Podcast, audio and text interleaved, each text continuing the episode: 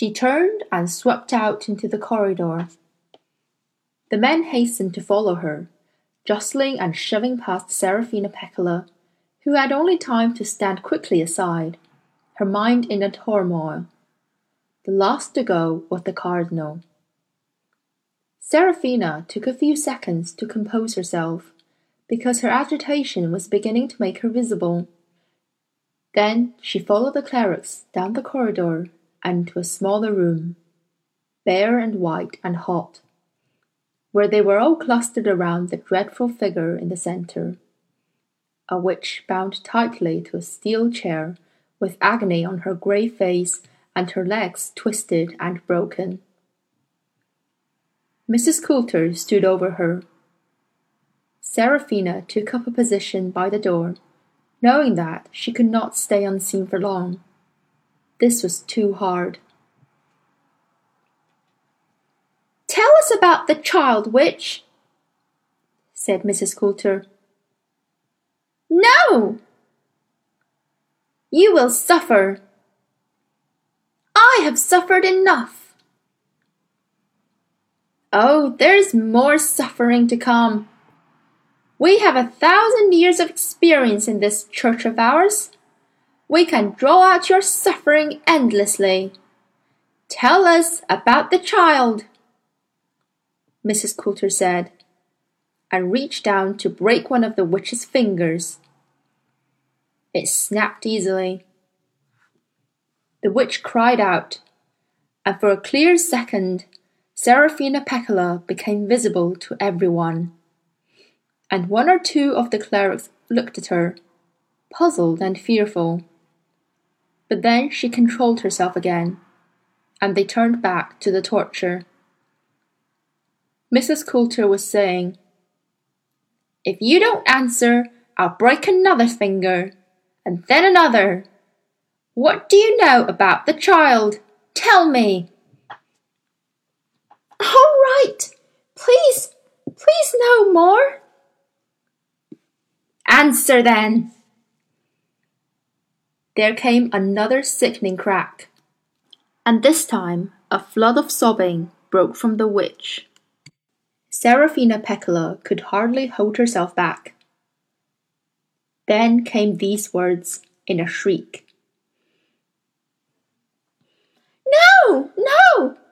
I'll tell you, I beg you no more! The child who was to come! The witches knew who she was before you did. We found out her name. We know her name. What name do you mean? Her true name, the name of her destiny. What is this name? Tell me, said Mrs. Coulter. No, no.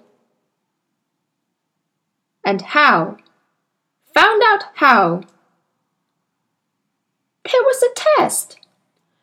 If she was able to pick out one spray of cloud pine from many others, she would be the child who would come. And it happened at our consul's house at Trollesund, when the child came with gyptian men. The child was the bear. Her voice gave out. Mrs. Coulter gave a little exclamation of impatience and there came another loud slap and a groan. But what was your prophecy about this child? Mrs. Coulter went on, and her voice was old bronze now, and ringing with passion. And what was this name that will make her destiny clear? Serafina Pekkala moved closer, even among the tight throng of men around the witch, and none of them felt her presence at their very elbows.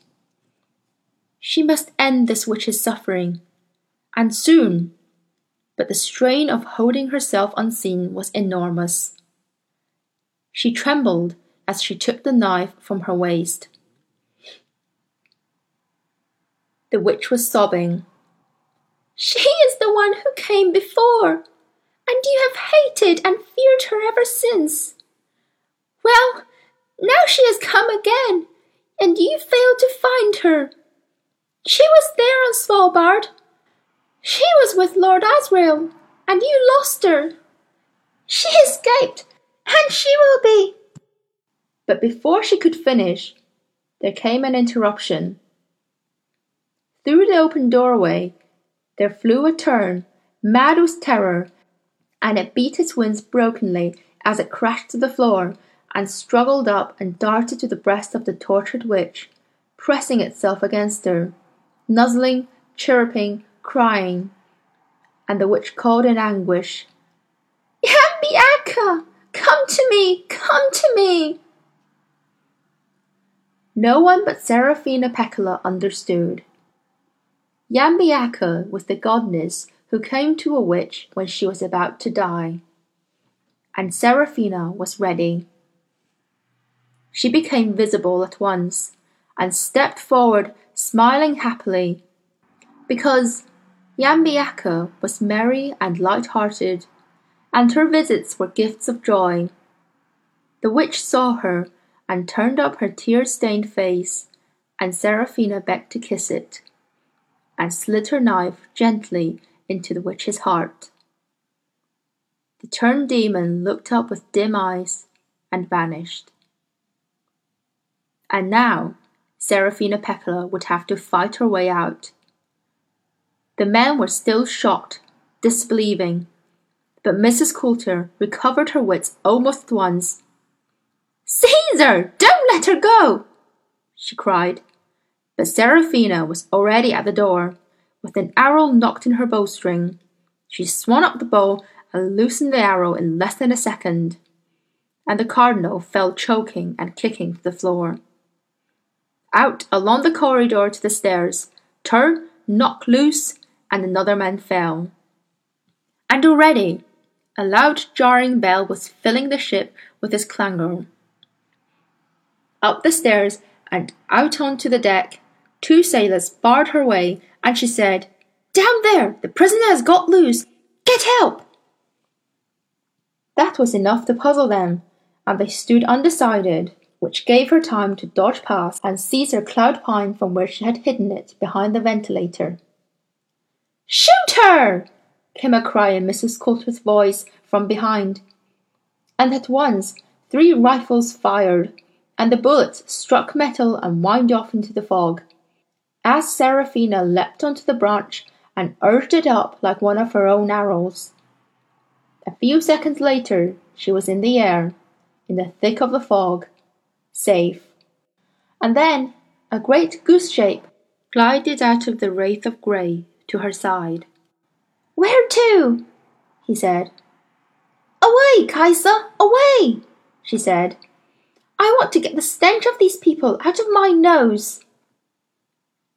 In truth, she didn't know where to go or what to do next.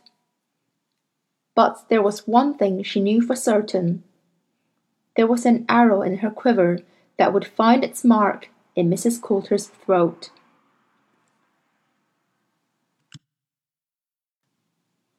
They turned south, away from that troubling otherworld gleam in the fog, and as they flew, a question began to form more clearly in Serafina's mind.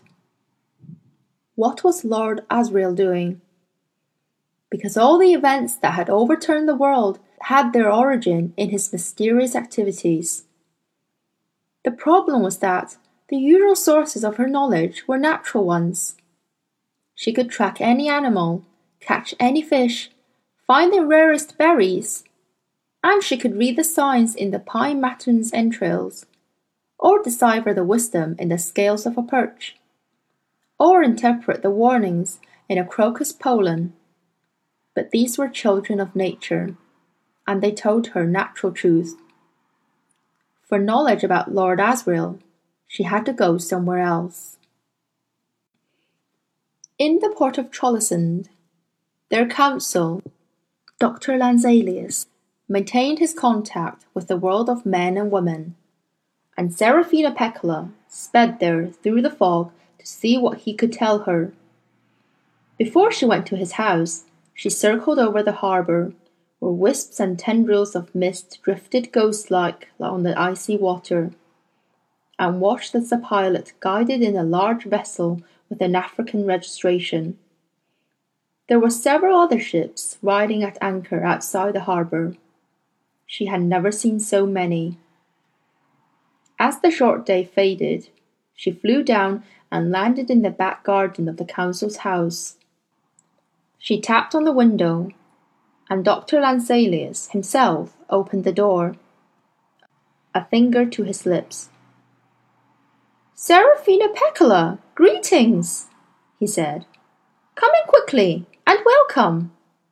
But you had better not stay long. He offered her a chair at the fireside, having glanced through the curtains out of a window that fronted the street, and said, You have some wine? She sipped the golden Tokay and told him of what she had seen and heard aboard the ship. Do you think they understood what she said about the child? he asked. Not fully, I think. But they know she is important.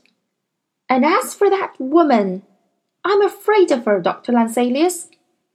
I shall kill her, I think. But still, I am afraid of her. Yes, he said. So am I. And Serafina listened as he told her of the rumours that had swept the town. Amid the fog of rumour, a few facts had begun to emerge clearly. They say that the magisterium is assembling the greatest army ever known, and this is an advance party. And there are unpleasant rumours about some of the soldiers, Serafina Pekkala. I've heard about Bolvangar and what they were doing there, cutting children's daemons away the most evil work I've ever heard of. Well, it seems there's a regiment of warrior who have been treated in the same way. Do you know the word zombie? They fear nothing because they're mindless. There are some in this town now. The authorities keep them hidden. But word gets out, and the townspeople are terrified of them. What of the other witch clans? said Serafina Pekkala. What news do you have of them? Most have gone back to their homelands.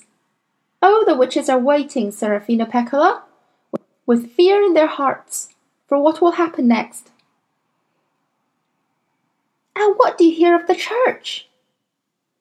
They're in complete confusion. You see, they don't know what Lord Asriel intends to do. Nor do I, she said. And I can't imagine what it might be. What do you think he's intending, Dr. Lanselius? He gently rubbed the head of his serpent daemon with his thumb. He is a scholar, he said after a moment. But scholarship is not his ruling passion, nor his statesmanship. I met him once, and I thought he had an ardent, powerful nature. But not a despotic one. I don't think he wants to rule. I don't know, Serafina Pekkala. I suppose his servant might be able to tell you. He is a man called Thorold, and he was imprisoned with Lord Asriel in the house on Svalbard. It might be worth a visit there to see if he can tell you anything. But of course, he might have gone into the other world with his master. Thank you. That's a good idea. I'll do it, and I'll go at once. She said farewell to the consul and flew up through the gathering dark to join Kaisa in the clouds.